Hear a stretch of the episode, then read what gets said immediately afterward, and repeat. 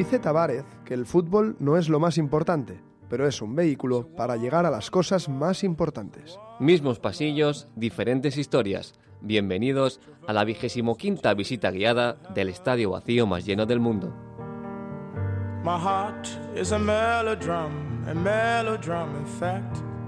Hoy en Bowling Sound, el maestro Tavares. Poesía y patadas con Miguel Ángel Ortiz. Anjan Encinas y la literatura. El gol del cojo. Miquel Alonso desde el banquillo. Julián Bruscantini y Felipe Yahue sobre las jóvenes promesas. El entrevistado de hoy es Carlos Sanón. Soy Carlos Sanón, soy escritor y hay una frase que me encanta del jugador de George Best que en una entrevista eh, le dijeron, bueno, le explicó que, había dejado el alcohol y las mujeres y dijo, fue el primer, los peores 15 minutos de mi vida, ¿no? Entonces me parece que era como muy divertido y además muy novelesco, ¿no? Me encanta ese tipo de, de frases. Bowling Sound, un podcast de la revista Panenka y Cuonda. Temporada 3, episodio 5. La soledad del maestro.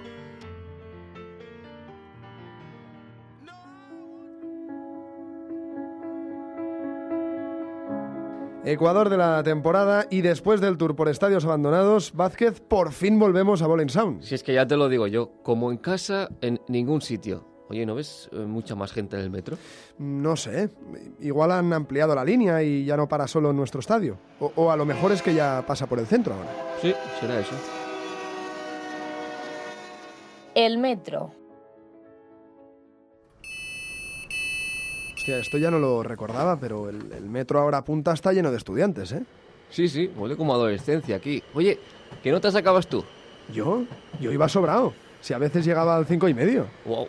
Tú seguro que eras el delegado y te sentabas en primera fila, de eso no, no hay duda. Pues mira, depende del profesor. Si era como Tavares, seguro que sí. Venga, atento, vamos a sacar la libreta que hablamos del maestro.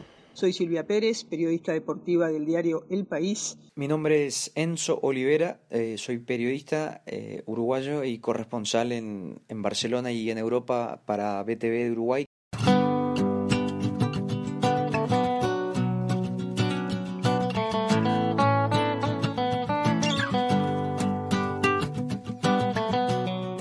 ¿Es Tavares algo más que un simple seleccionador?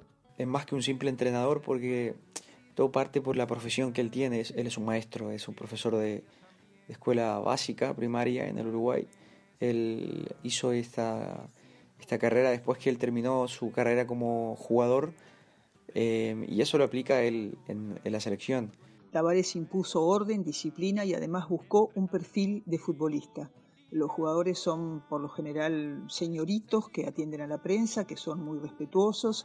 Eso también es lo que logró Tavares. En ese sentido creo que fue un poco más allá de lo que pasa en la cancha. Se preocupa más por el, la relación con el jugador de fútbol, no solamente una relación de entrenador-jugador, sino una relación casi de padre. Dentro del terreno de juego, ¿Cómo ha evolucionado el estilo de la Uruguay de Tavares? Yo creo que Tavares no ha tenido un estilo definido desde que está al frente de la selección y además creo que no fue muy grande su aporte a nivel futbolístico, sino mucho más en eso que yo mencionaba antes. Bueno, este es el punto en donde, en donde existen un poco más de críticas sobre Tavares, eh, lo digo eh, como prensa en el Uruguay, como medios de comunicación, periodistas y también como gente, porque se piensa de que hay un grupo de futbolistas eh, de nivel internacional más alto que la media y con posibilidades de dar mucho más fútbol, pero no ha sido así. Y nunca impuso un estilo futbolístico a pesar de que tuvo la suerte de contar con jugadores muy importantes en su prim primero con los Forlán, los Lugano, los Russo Pérez, hoy con los Cavani, los Suárez, los Godín, los Josema. Entonces lo que se piensa es que eh, tenemos el, el, el, el, privilegio de contar con dos delanteros de gran calidad, pero no generamos el fútbol para esos dos delanteros. Entrenador con más partidos en una sola selección y camino de su quinto mundial, tras varios amagos de dejar el cargo, eso sí. ¿Será Tavares entrenador de Uruguay hasta que él quiera? La gente lo considera prácticamente un dios en el Uruguay. Estuvieron a punto de hacerle una estatua, cuando en realidad hay gente futbolísticamente mucho más importante, gente que fue campeona del mundo con Uruguay y nunca se le hizo una estatua. Él tiene mucha fuerza en la Asociación Uruguaya de Fútbol. Eh, el presidente y la dirigencia tiene un, le dan un respaldo a él muy importante. eh, él es un personaje en el país. Yo creo que él no se quiere ir de la selección, creo que no se va a ir, este, salvo que llegue un momento que ya no pueda más, no se va a ir, salvo que obviamente los resultados no sean buenos. Y bueno, es, es posible que sea así, que él, que él esté en el cargo porque él quiere estar y no lo van a sacar nadie porque no hay ninguna razón de sacarlo. azul.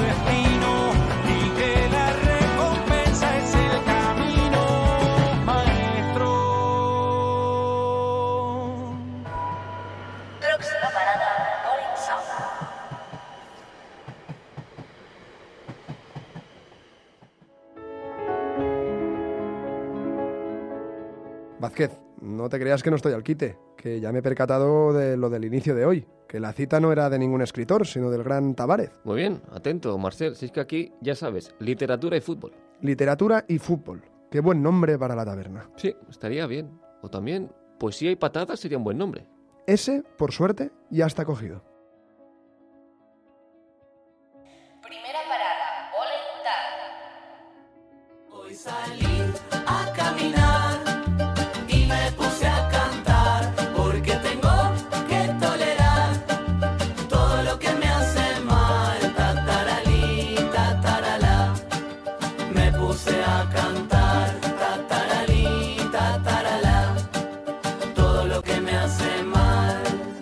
2018 se celebró el centenario de la publicación del primer cuento sobre fútbol.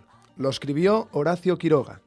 Cien años de relación entre el balompié y la literatura pueden parecer pocos o muchos, según cómo se mire.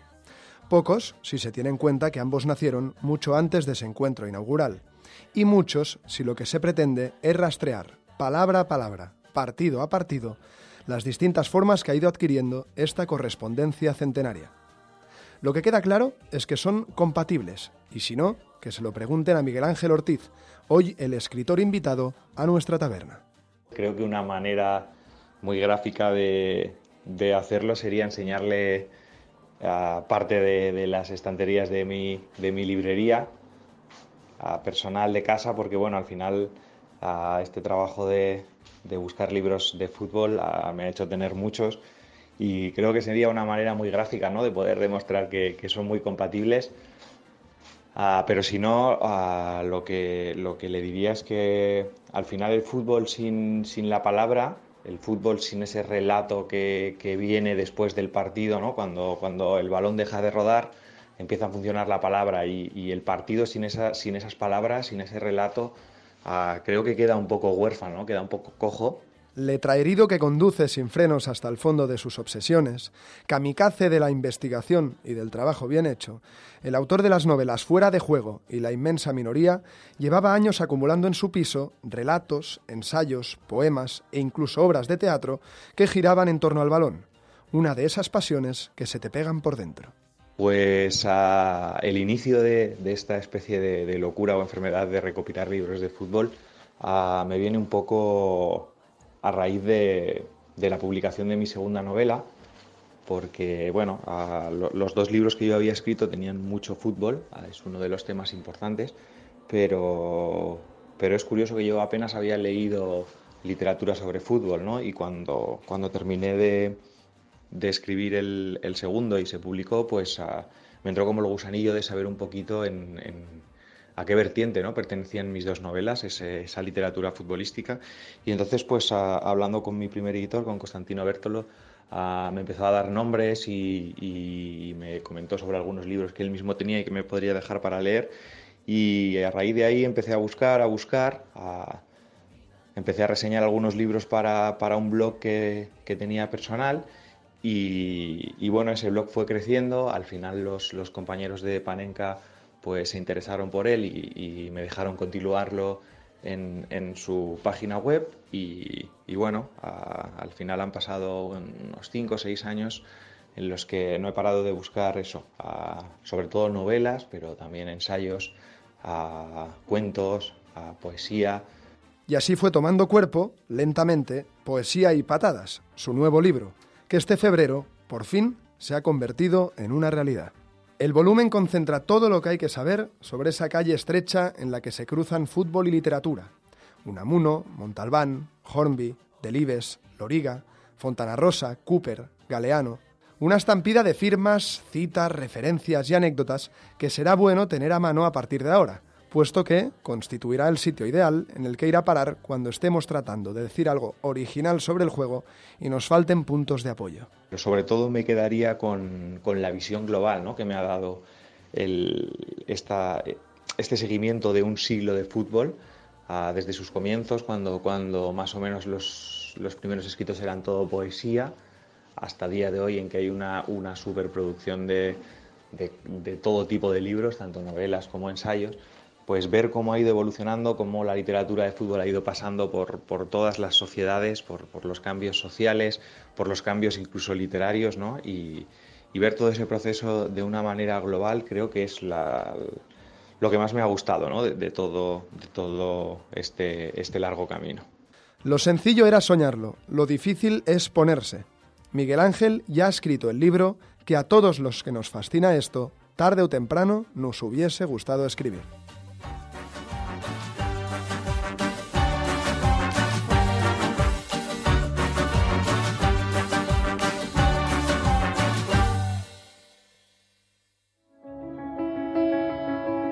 Futbolistas y fotografía, rap, literatura. Nos van quedando ya pocas aficiones para repasar con los futbolistas. Sí, ¿eh? sí, sí, sí, eso es. Dentro de poco encontraremos a alguien al que le gustará la radio y a ver cómo mantenemos esto. Pues mira, no vas muy desencaminado porque hoy nuestra próxima invitada le gusta mucho escribir y además lo hace muy bien. Así que yo de ti iría vigilando con tu puesto en Panenka porque peligra. Uf. Venga, anda, llama a la puerta a ver qué nos cuenta. ¿Se puede?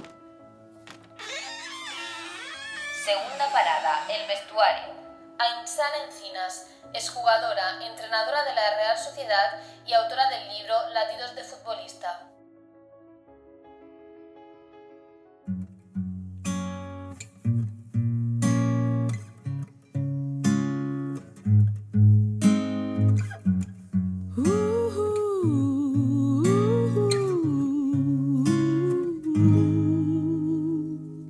Un hobby. La literatura. Considero que, leer te lleva a lugares que, probablemente nunca visitarías con un móvil o, con una Play. Eh, también me gusta escribir. ¿Autor o autora de referencia? Mis gustos varían desde Cristina López Barrio, Isabel Allende, Bukowski, Galeano, quizá Murakami. No me, no me es sencillo quedarme solo con uno. ¿Un lugar para escribir? Una habitación, un avión, la playa. Un libro sobre fútbol que te hubiese gustado escribir. El fútbol a sol y sombra. Tres libros que te llevarías a una concentración. Open, la biografía de Andrea Gassi, Jugar con el corazón de Sesco Spar y creo que mm, El caballero de la armadura oxidada de Robert Fisher. ¿Corriges mucho lo que escribes o la primera versión es la definitiva? Pues habitualmente me gusta dejarlo como queda escrito la primera vez. Creo que ahí pues aparecen las ideas más puras y, que más dicen de mí. Aunque es cierto que corrijo lo escrito en, papeles diferentes al, al inicial, una y cien veces, pero conservo siempre el primero para mí. El último libro que te has comprado. La Metamorfosis, de Marty Perarnau. ¿Prestas los libros? Si comparto libros, sí. Eh, me resulta apasionante eh, compartir libros que, me han gustado con otras personas. ¿Y devuelves los que te prestan? Los, los devuelvo leídos y sin largas esperas. Aún espero alguno de los que yo he prestado. Un título para tu carrera como futbolista. Si tuviera que poner un título a, a mi carrera como futbolista sería no sería otro que Latios de futbolista.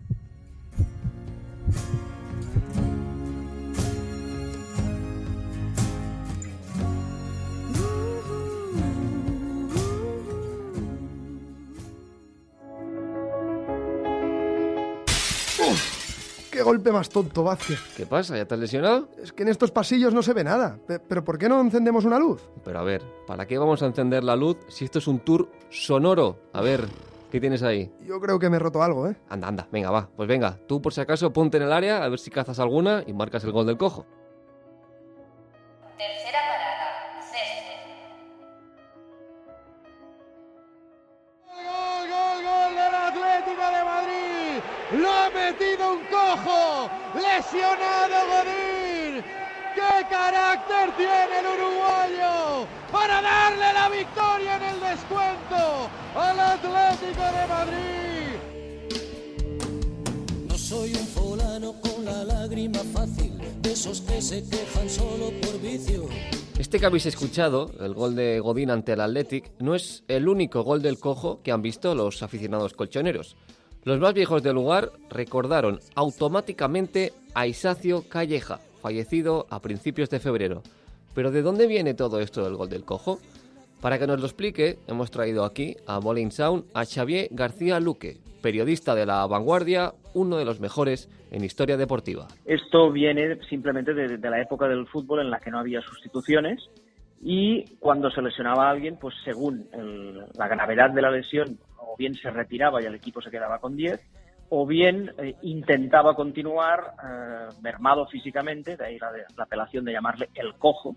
Entonces, si, si este jugador habitualmente, aunque fuera un defensa, se le situaba en punta, se, se recomponía el equipo dejando al, al lesionado por delante, y el equipo rival, pues para no para conseguir superioridad numérica, pues lo ignoraba. Entonces, en algunas ocasiones, pues el, el lesionado, el cojo, pues mm, disfrutaba de esa libertad de, de, vigilancia del rival y a lo mejor, pues de repente le pasaban un balón, eh, se aguantaba el dolor como podía y, y marcaba un gol. Tan curioso era todo alrededor de esta figura que lo que parecía una desventaja, como una lesión, se acababa convirtiendo en un plus anímico cuando no había sustituciones eh, y un jugador sufrió una, sufrió una lesión, eh, digamos, podríamos decir, de grado medio, pues lo que pasaba en los partidos es que este jugador se retiraba, se, se lo llevaban a los vestuarios, miraban a ver qué tenía y si veían que, pues más o menos, pues, pues con un poco de masaje, de, de, de spray recuperador, alguna, algún vendaje, podía volver a jugar, pues este jugador de repente durante el partido, mientras estaba jugando, pues eh, sacaba, asomaba la cabeza desde las escaleras de vestuarios, pedía permiso al árbitro y regresaba pues cojeando al, al, al partido. Y esto producía una reacción de, de, de enardecimiento en las gradas, ¿no? El, el, decir, bueno, nos hemos quedado con 10, ya no podemos hacer nada, y de repente pues reaparecía ese, ese undécimo jugador que les faltaba en el fútbol español, la figura del gol del cojo dejó de ser habitual desde 1969, porque a partir de la siguiente temporada, el fútbol aprobó las sustituciones y ya era más difícil quedarse lesionado sobre el terreno de juego.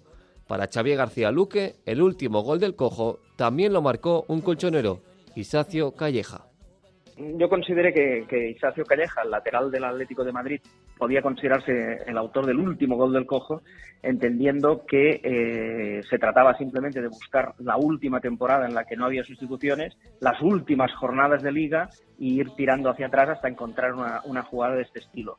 Y mmm, bueno, aparece en un partido entre la, el Atlético de Madrid y el Sabadell, que el, en el minuto 89 el Atlético iba perdiendo 1-2 y Calleja, que, que, estaba jugando lesionado desde hacía muchísimos minutos, pues eh, pilló un balón suelto, pegó un salto como pudo, remató de cabeza, como no tenía mucha estabilidad porque la pierna le fallaba, cayó, cayó de culo al suelo y él mismo recordaba pues que, que prácticamente no vio más. Simplemente cuando, cuando ya eh, se, se alzó se dio cuenta de que su remate de cabeza pues había entrado en la portería en el presente, pese a contar con tres sustituciones, a veces se produce un guiño histórico que nos recuerda a esa actuación heroica que casi ha desaparecido.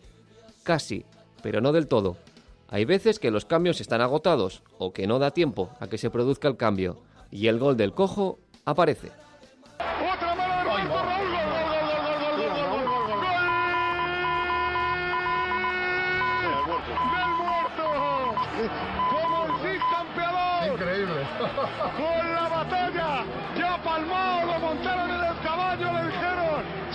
Salga la vieja, y paseando por ahí, se va cojo, se va lesionado, marcó el Madrid, marcó Raúl.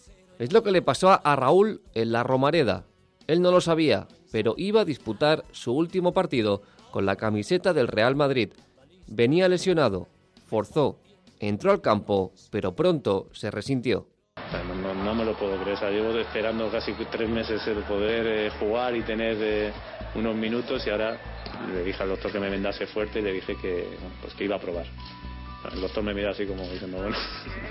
Y a los dos minutos me di cuenta que, que, que no podía, pero no me hicieron caso. Yo estaba por ahí, bueno, pues me voy a pegar otra carrerita hacia el área, como, pues como siempre, a ver, de, y de pronto a los 5 o 6 segundos, pues cayó ahí la pelota y metí el gol, ¿no? Nadie se podía creer que estaba lesionado después de la carrera del sprint que me pegué hasta, hasta ahí. Justo fue el cambio. Pensé que, que tenía una lesión larga. Y así fue. Raúl no volvió a jugar con la camiseta del Madrid. Se despidió del equipo de su corazón sin saberlo con un gol del cojo. Un fútbol del pasado que a veces se asoma por el presente.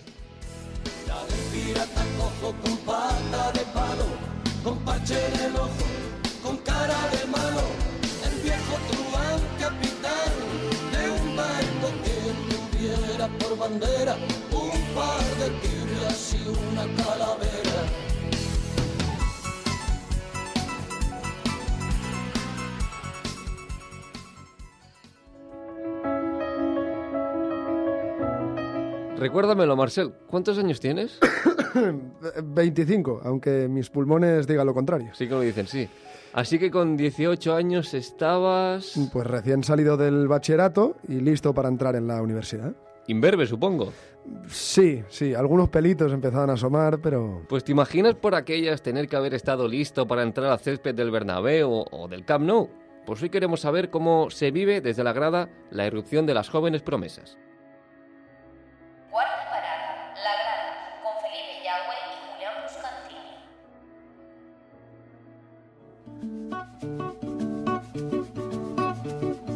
Pensando cada día, cada hora, pensando en ti. Upa, upa, upa, upa, upa, upa. Mirá el chiquitito es el de la banda, Felipe, el zurdito, fíjate. Se va a hacer grande este club. Cómo la tiene atada, eh, pegadito a la banda, el zurdo, tira al centro. Ah, no pasó nada. Ah, ¿Qué edad tiene? pues 17. 18 quizás, no mucho más. No mucho más. De, de los últimos récords en aparecer en primera. Estaba leyendo esta semana que es una de las apariciones más jóvenes de, de la historia, en eh, uno de los jóvenes más jóvenes, valga la redundancia, en, Mm. en debutar y que se ponen muchas expectativas en él, ¿eh? Sí, pero acuérdese que la clave está en mantener después. Eh, fíjese que, que- que muchos, muchos veteranos dicen, bueno, estos chicos tienen que aprender, incluso los técnicos, pero también los veteranos a veces es- tienen que aprender a recuperar el vigor que perdieron, el hambre que estos chicos sí que llevan. Doctor, ¿no? doctor, mira, mira, mira, mira cómo encara otra vez. Mira cómo... Ay, la perdió. La perdió, la perdió, la perdió. Bueno. Pero bueno, atrevido, ¿eh? Lo intenta. No, no, es que la clave está ahí, volverse a conectar otra vez y otra y otra y otra, estar enfocado, se dice, cognitivamente enfocado en, en lo que quieres. ¿eh? Em, tengo una pregunta, recordando un poco a lo que hacíamos en otro momento, no sé si te acordás, ¿eh? Cuando te iba a visitar a la consulta. pe- perdón, dígame, dígame. Ay, casi, ¿eh? Casi. Eh, no sé si te acordás cuando te iba a visitar a la consulta y te Sí. hacía preguntas. Quiero volver un poquito a eso. Escuchame una cosa, estos jóvenes, ¿sí? ¿de qué depende de que un jovenzuelo así de 17 años, 18, triunfe, como le pudo haber pasado en su momento, no sé, a Messi o, o a Raúl, o como le puede estar pasando ahora a Vinicius, que con 17, 18 años eh, lo está haciendo muy bien en el Madrid? ¿Qué puede pasar para que en ese caso salga bien? ¿O qué puede pasar, o, qué pasa en el caso de cuando las cosas eh, por ahí no salen tan bien? como puede ser eh, Bojan Kirkic o, o José Rodríguez que pintaban para super Sí, cracks. sí, sí, sí. Y fíjate las volteretas de la vida que pegó José. Cuando viene el zurdito otra vez. Nada, nada. Acuérdese, Munir, otro ejemplo, ¿eh? que, que se peleaban ya las elecciones por, por tenerlo. Pero Munir lo dio vuelta un poquito, Ah. ¿no? Quizás tanto. José sí que le está costando mucho más. Bueno, y Bojan. Pero bueno, vayamos, vayamos si Sí. quiere, sucintamente a las claves. Eh, yo le diría primero el talento, tiene que estar, porque es algo eh, prácticamente biológico. Pero después, bueno, pues psicológicamente hay que sumarle, como le decía, un foco, estar enfocado cognitivamente, una estabilidad emocional para no ser eh, tan permeable, sí permeable al aprendizaje, pero no tan permeable a las críticas que van a venir en cuanto uno esté expuesto, en primera división sobre todo, en la élite. Y tercero, una conducta, la parte conductual, pues disciplinada. Es complicado, es complicado. Ay, cuidado, cuidado. No, nada, no pasa nada otra vez. Eh, es complicado, doctor, definirlo porque al final, claro, quieras o no, eh, depende supongo que de detalles. O sea, yo no sé si técnicamente Raúl era mucho mejor que Boyan, por ejemplo, pero fíjate la carrera que hizo Raúl y, y miremos la que está haciendo Boyan, siendo joven todavía, Boyan. Sí, pero bueno, el talento, como cualquier condición, podríamos decir, innata biológica, luego se modula hacia arriba o hacia abajo. Bueno, vamos a ver qué le espera a nuestro zurdito de la banda izquierda y sigamos disfrutando de todas aquellas jóvenes promesas que triunfaron y pensemos que al final el fútbol es complicado y todas aquellas promesas que no triunfaron. En fin, doctor, vamos a pedir una hamburguesa, una Coca-Cola y seguimos. Y por favor, tome nota, eh, que lo mismo que sirve para fútbol sirve para la vida. A punto a punto.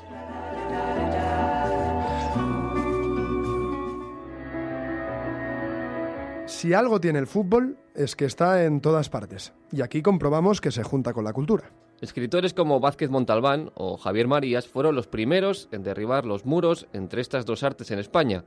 Gracias a ellos y a muchos otros, hoy podemos hablar de fútbol con un escritor de novela negra y el autor del recientemente publicado último libro sobre la saga Pepe Carballo.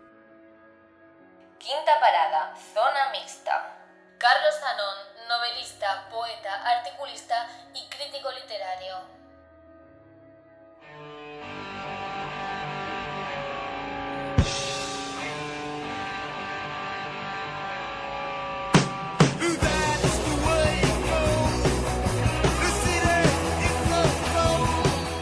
En tu último libro, Problemas de Identidad, recuperas la serie Pepe Carballo, de Vázquez Montalbán. Precisamente él y Javier Marías son algunos de los responsables de que estemos teniendo esa conversación uniendo cultura y fútbol. ¿Qué aportaron sus columnas? Estábamos hablando de dos escritores estupendos, con mucho prestigio, con una gran calidad, con que de pronto ponían al servicio su talento y su oficio en hablar en cosas que se consideraban eh, que, que está- subproductos, ¿no? Ya podía ser la música popular, la copla, por ejemplo, en el caso de Vázquez Montalbán, incluso eh, el forofismo, el fútbol eh, y, digamos, la visión, una visión eh, metacultural de, un juego, de, una cosa de, críos, una cosa de, gente que, se consideraba que no, no, no necesitaba un análisis muy profundo, ¿no? sino que eran 11 tipos jugando contra 11 tipos y un árbitro que intentaba eh, poner ahí un poco de orden. ¿no? Entonces yo creo que eso le, dio un marchamo. Es decir, si Marías y Montalbán hablaban de esto, es que era algo más que un entretenimiento para clases populares, ¿no? sino que había una trascendencia en el juego y yo creo que eso fue muy importante. Con Vázquez Montalbán también te une la figura de Johan Cruyff. Él vivió de primera mano y escribió sobre su llegada al Barça, y a ti te marcó por tu infancia. Sí, o sea, yo eh, tendría, mira, en el 73, pues yo tenía pues siete años o así, siete, ocho años, y llevábamos 14 sin ganar una liga, ¿no? Entonces, eh, eh, para mí era, bueno, fue como, de pronto ganar también molaba, ¿no? Y sobre todo de esa manera, y eh, Cruyff era como un Beatle, ¿no? Para mí, o sea, del pelo, las maneras, el rollo, era un tío simpático, espabilado, y sobre todo que que dio un marchamo ganador ¿no? en ese momento, es decir, eh, era como, como que lo joven, lo pop eh, podía, podía ganar a las estructuras eh, que, que- de los mayores. Vázquez Montalbán decía que por aquella época el Barça expresaba un catalanismo que sobrepasaba las prohibiciones de la dictadura. Y un personaje en problemas de identidad dice que hasta que el Barça no baje a segunda, Cataluña no será un país normal. ¿Tanto ha cambiado el Barça y también el fútbol? Bueno, esa frase es de, es de Brosa, que lo dijo. Creo que, que este país no sería normal hasta que el Barça bajara a segunda.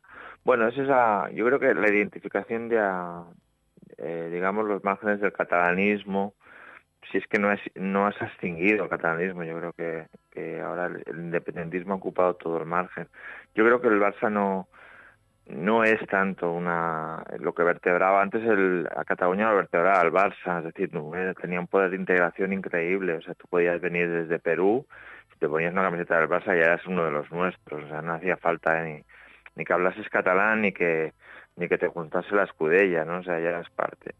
Yo creo que el fútbol ya no es tan así, o sea, y no es negativo, eso significa de que la gente ha encontrado otros otros cauces para, para poder expresar pues una, una identidad, una, una pertenencia a una comunidad. En una entrevista dijiste que es una maldad del destino que Vázquez Montalbán no conociera a Messi. Explícanoslo. Bueno, eh, la verdad es que es de esas cosas que un día caes, ¿no? O sea, cuando empiezas a pensar pues, en la edad que murió, bueno, en la fecha que murió, te das cuenta de que no conocía a Messi y, y Vázquez Montalbán, que era un, era un escritor que parecía que tenía como una serie de llaves maestras para descifrar la realidad en todos los ámbitos, ¿no? Es decir, podía conectar la sociología, la política, el deporte, la música, la literatura, todo estaba como medio conectado, una tela de araña, ¿no? Pues lo que hubiera disfrutado y lo que nos hubiera hecho disfrutar, con, como hubiera disfrutado con Guardiola de entrenador, ¿no? Pero además es que nos hubiera hecho ver unas dimensiones del personaje que lamentablemente pues no tenemos porque no, no está con nosotros.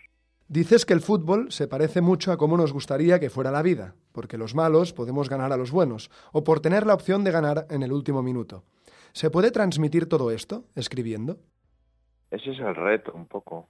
Eh, en, las, novelas los personajes siempre están buscando la redención, siempre están buscando que la siguiente reparto de cartas sea la buena y arriesgarte y ganar, ¿no? Eh, en cierta manera eso es lo que lo que uno intenta eh, con eso yo creo que sí la emoción del deporte la emoción de la victoria eh, ese, esa pulsión de luchar contra el destino eh, sí que sí que es trasladable a la, literatura a la ficción en el fondo el deporte y la y la narración y la literatura no son más que construcciones culturales y mentales de nosotros mismos. Es decir, nosotros cuando nos explicamos, cuando hacemos que recordamos nuestra vida, nos estamos convirtiendo en relato, nos explicamos a través de un relato, ¿no? Y en ese relato creemos que hay una serie de cosas, de aspectos o momentos en nuestra vida que son esenciales y que la vida tiene un sentido y que en un momento determinado ganaremos el partido, ¿no? Eh, bueno, eso en el fondo es una ficción. La vida no tiene sentido y, y, bueno, y podemos perfectamente tener un partido súper aburrido y, probablemente, pues bueno, no, eh, no tenemos esos momentos de, de gol en el minuto 90, por ejemplo. En un artículo contabas que los abrazos con tu padre se ceñían casi en exclusividad a los partidos de fútbol. Sí, bueno, eh, la verdad es que era como mundos distintos. O sea, yo por ejemplo me acuerdo que el mundo de mi madre, que en casa venían un montón de vecinas, todo el rato estaban hablando y eran súper afectivas y cariñosas y tal, eh, se contraponía al mundo de los hombres, ¿no? O sea, mi padre casi no hablábamos y íbamos al fútbol con otro un amigo suyo, entre ellos no hablaban, solo escuchaban la radio y, y me acuerdo que, bueno, que los momentos así de, afecto era pues cuando ibas al fútbol y marcabas y tal, era como una especie como que te permitías esa relación y bueno el, el, fútbol lo que pasa es que sí que era como un terreno en el cual tú pues siempre a lo largo de los años podías hablar de tu, cuando no sabías de qué hablar o cuando realmente no, no, no, no profundizabas en un mundo masculino que no, que era un poco eh, permeable a los afectos y a las intimidades, pues el fútbol te permitía hablar de eso, ¿no? O sea, te, era como un, un territorio en el cual tú podías expresar más cosas, ¿no? Siempre que te preguntan por tus libros favoritos de fútbol, mencionas Fiebre en las gradas de Eric Horby y Saber perder de David Trueba. ¿Por qué estos y no otros? El decir las gradas me pareció fascinante la idea de, eso que hace en Horby, de, explicar cosas cotidianas y darles, no una épica, pero darles una cosa de que les entiendes, ¿no? Son verosímiles, son como tú. Eh, me pareció muy bien la idea de, del seguimiento de la vida de uno a través de, digamos, los resultados y el devenir de su propio equipo, ¿no? Eh, del Arsenal en este caso. En el caso de saber perder, yo creo que es muy, muy, muy complicado meterse en la cabeza de un futbolista. Es muy complicado. Y yo creo que igual que es muy complicado hacer películas sobre el fútbol, ¿no? O sea, tiene unas dimensiones y una profundidad que es muy complicado trasladarlo. En cambio, Trueba, por ejemplo, creo que lo hace muy bien. Y entonces, no es solo que le sale bien, sino que el envite era muy complicado. O sea, la, figura del, del futbolista que no juega, que, está ahí comiéndose la cabeza. Escribes bastantes artículos sobre fútbol, pero ¿te planteas escribir algún libro sobre fútbol parecido a estos? Sí que me gustaría, si tuviese la posibilidad de, de captarlo, ¿no? Sí que es una cosa que me gustaría hacer. Eh, pienso, por ejemplo, pienso mucho en términos de fútbol. O sea, cuando pienso, por ejemplo, en, en cosas que quiero hacer con los libros o, o sea, el resultado, por ejemplo, cuando, cuando pienso en algo que te sale bien, siempre pienso, me veo como tirando una falta y metiendo por la escuadra, ¿no? O sea, esas cosas, o, o cuando, por ejemplo, piensas en que la novela tiene el, va muy desbocada, lo típico, ¿no? Para bajar la pelota al suelo, mirar, o sea, siempre es curioso, pero hay muchas cosas que a nivel con, la música me pasa igual. Y luego sí que me gustaría, me gustaría. Hay un personaje que a mí me interesa mucho y que creo que algún día, que es el personaje de un jugador que, era Canito. Canito creo que tiene un, personaje como muy, una vida como muy flipante y era un portento de como técnico, pero realmente tenía una vida, tuvo una vida como bastante, bastante loca, ¿no? Bueno, ahí habría algo que igual me, me podría interesar.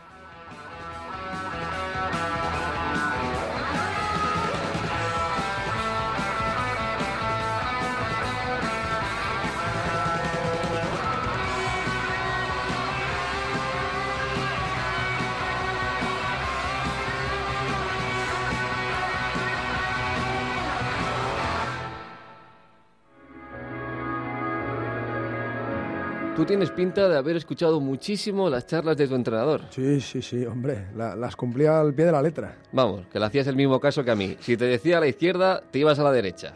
Más o menos. Es que tendría que haber tenido un entrenador como Mikel. A él sí que lo escucho atentamente. Sexta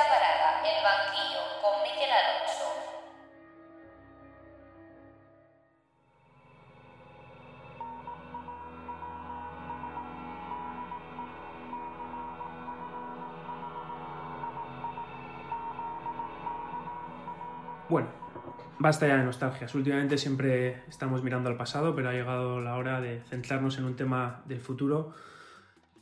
El día pasado tuve una pequeña pesadilla. Estaba en un campo de fútbol y los jugadores llevaban un visor en la cabeza. Este visor les mostraba continuamente información sobre la velocidad del balón, coordenadas, continuas instrucciones ¿no? sobre las decisiones que tenían que tomar. Y cuando miraba la banda no había ningún entrenador allí. Lo único que había era una inteligencia artificial que después de haber visto millones de partidos entendía el fútbol mejor que nadie. Me desperté sobresaltado. Hoy eh, está con nosotros Gaizka San Vicente, que es el CTO de Holocip, una empresa que ha fundado Esteban Granero, el jugador del español, y que intenta aprovechar los grandes avances eh, en la inteligencia artificial y el uso de la Big Data para, ofrecer soluciones a los clubes de fútbol. Kaixo Gaizka. Kaixo.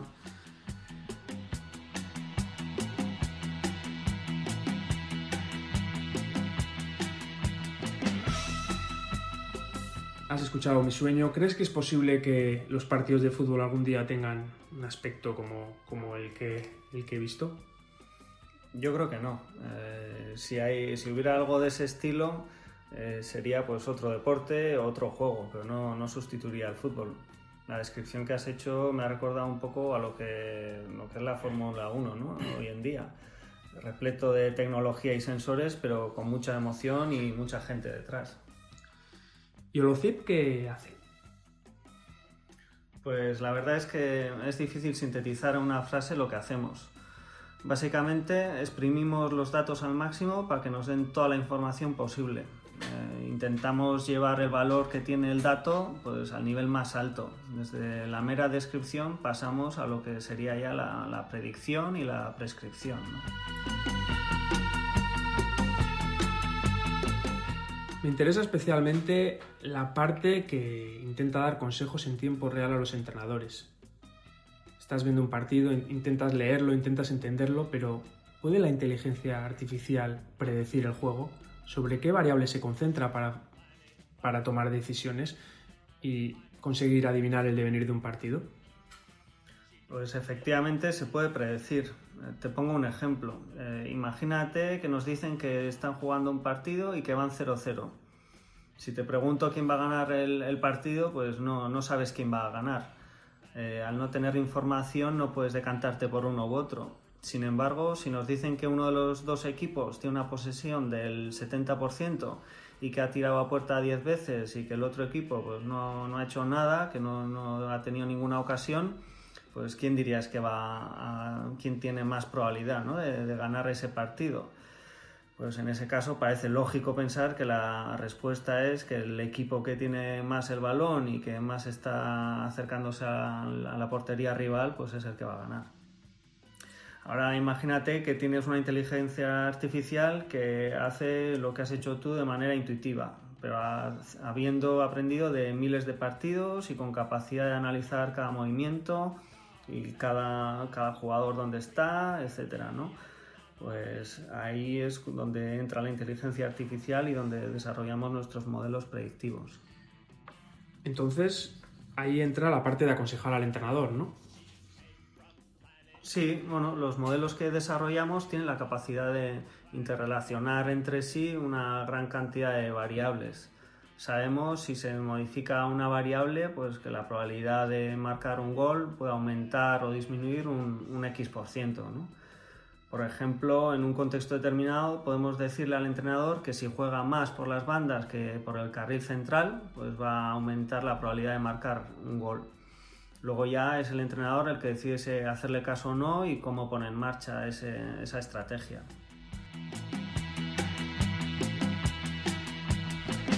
Como veo, todas estas inteligencias artificiales dependen mucho de la big data, ¿no? Dependen mucho de la información, de masticarla, de entenderla y a partir de ahí de ser capaz de predecir el futuro, ¿no?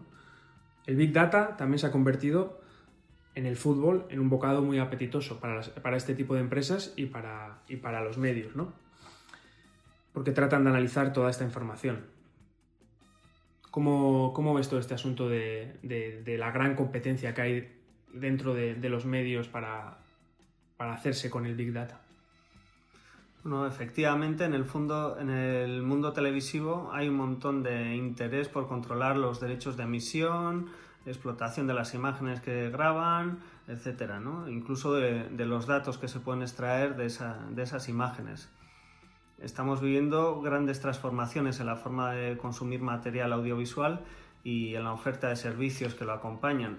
O sea que al final el valor añadido está ahí e inevitablemente pues esto hace que haya grandes movimientos.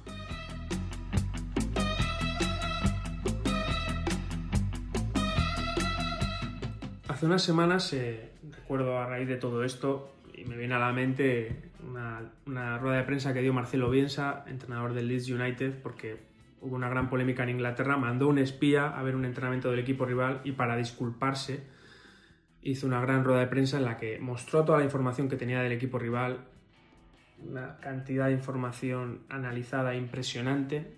Luego vino a decir que era innecesaria esa información, que se sentía un imbécil, que lo hacía como para justificar su trabajo y para calmar en cierto modo la ansiedad, aliviarla y buscar una solución a, ganar en un juego que realmente es impredecible. No, no sé si, si vosotros creéis que es impredecible o que realmente se usan esas cosas para calmar la ansiedad o tienen una utilidad práctica. No, bueno, eh, estamos convencidos de que, que se puede predecir y de hecho lo hacemos, tanto predecir como, como prescribir. ¿no? Eh, al final, en el caso de, de Bielsa, pues bueno, los profesionales de cualquier ámbito lo que necesitan es optimizar su tiempo y agilizar el proceso de toma de decisiones. Nosotros intentamos no abrumar a nuestros clientes con un montón de datos y ofrecerles pues lo que ellos necesitan, información justa y necesaria para tomar las decisiones en, en la mejor situación posible. ¿no? Luego siempre pueden ir a la típica pestaña de la aplicación donde está toda la información en bruto y bucear, bucear en ese océano de, de datos, pero ese no es el objetivo, no queremos que se ahoguen en tanto dato. Por lo tanto, los románticos del fútbol, los amantes del fútbol deben temer la incursión de la inteligencia artificial eh, dentro del fútbol. No, hombre, en el fútbol no, al menos en el fútbol no. En otros campos igual sí, pero en el fútbol no. Muy bien. Pues muchísimas gracias, Ezka. Un placer. Hasta la próxima.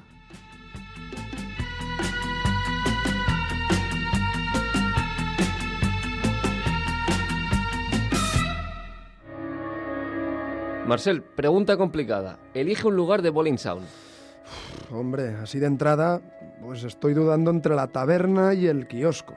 Ya, si yo ya lo sabía, no sé ni para qué pregunto. Bueno, olvídate de que en la taberna hay alcohol. Bueno, pues eh, entonces sin duda el kiosco, porque traeríamos aquí todas las botellas.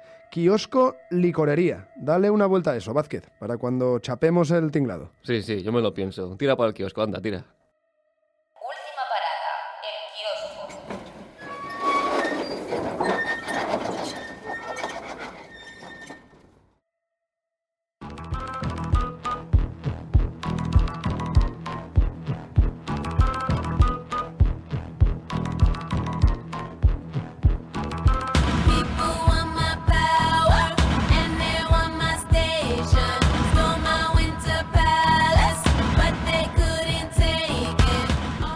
Entramos al kiosco, que por cierto cada vez hay menos espacio, pero más libros, que eso es lo importante. Los últimos en llegar, Pues si hay patadas, de Miguel Ángel Ortiz, Latidos de futbolista, escrito por Ainchane Encinas, que la hemos tenido en el vestuario, y Problemas de identidad, que aunque no sea de fútbol, pues nos gusta mucho, principalmente porque está escrito por Carlos Zanón. Y obviamente también lo que tenemos, recién llegado, La Panenca 82. Sí, aquí está, calentita todavía. Con... ¿Tú identificas este tipo que sale en la portada, querido Vázquez?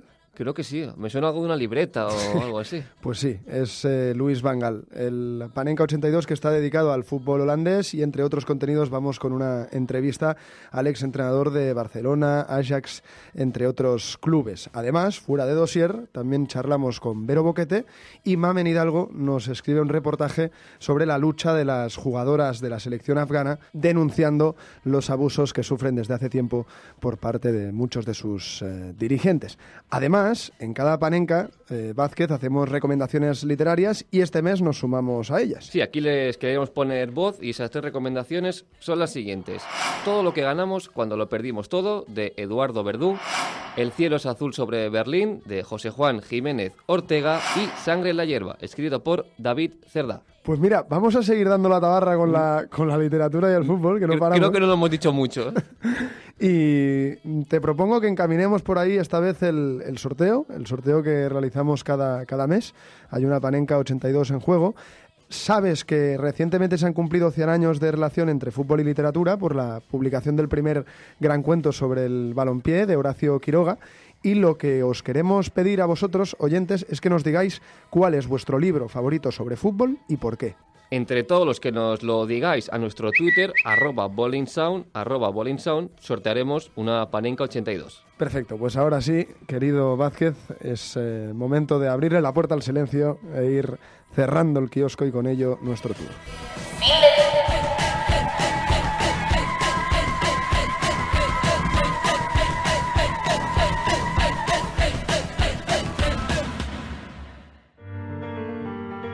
...25 episodios, 25 lazos entre fútbol y cultura. Volved, volved, porque la próxima vez será distinto. Todavía será Bowling Sound, pero sus historias serán otras.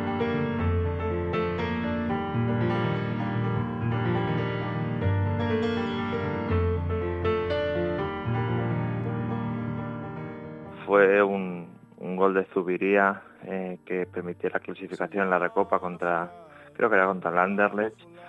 Y bueno, eh, Zubiría era un extremo que reciclaron en el lateral y ahí hizo la jugada de su vida. Y, me acuerdo la, euforia y el abrazo con mi padre, ¿no? Estábamos como locos, nunca, era muy difícil ver a mi padre perdiendo los papeles, ¿no? Y ahí era un momento como muy, muy, muy especial, ¿no? Y, bueno, yo creo que ese es el recuerdo que, que, que elegiría.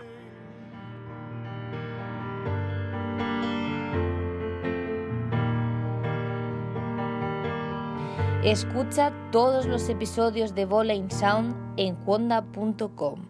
Síguenos en Twitter, arroba Sound.